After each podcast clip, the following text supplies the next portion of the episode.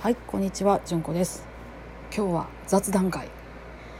私は多分東京には住めないっていう話をしようと思います。で私ですねあのその昔太古の昔演劇少女でしてねあ演劇部とかにいてたんです。で大学を選ぶっていう段になって何をねその将来の職業に選ぼうかと考えた時に一つ選択してやったのが演劇を学ぶっていうことだったんです。で演劇を学ぶって言ったらやっぱりね東京の大学行きたいなって思ったんです。ほんでね何かの時にね東京行ったんですよ。でねびっくりしました。そ今はどうか知りませんよ。私当時の私のその感想という話ですからね。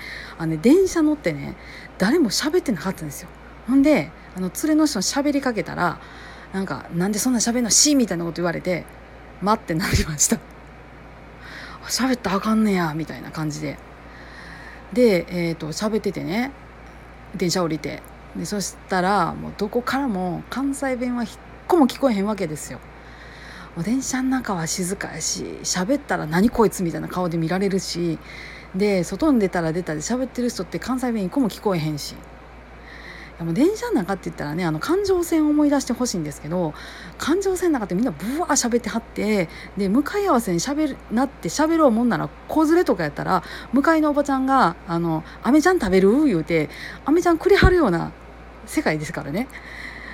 いや無理って思いましたね。ほんまねなんかこんなんこんなとこで暮らした私多分死ぬんちゃうかと思って。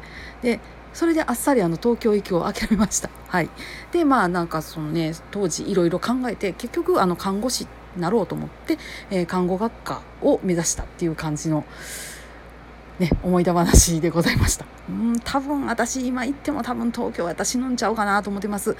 だってね今なんかみんなマスクしてねおそらく昔に輪をかけてみんな黙っててはると思うんですよね。そんなとこでこんなおしゃべりの私が暮らしていけると思うのか？いや無理。みたいな感じです。どうなんですかね、まあ、皆さんお元気で過ごしてくださればそれが何よりですけれども。まあ私はこんなんですからあの縁あってお寺に嫁いだこともありますしまあねあのお寺で骨をうずめさせていただければええなと思いながら、はい、あの今日もお寺の裏をこそこそとしております。はい、今日もしょうもな話お聞きくださいましてありがとうございました。皆さんどうぞ安穏な一日をお過ごしください。それではまたごきげんよう。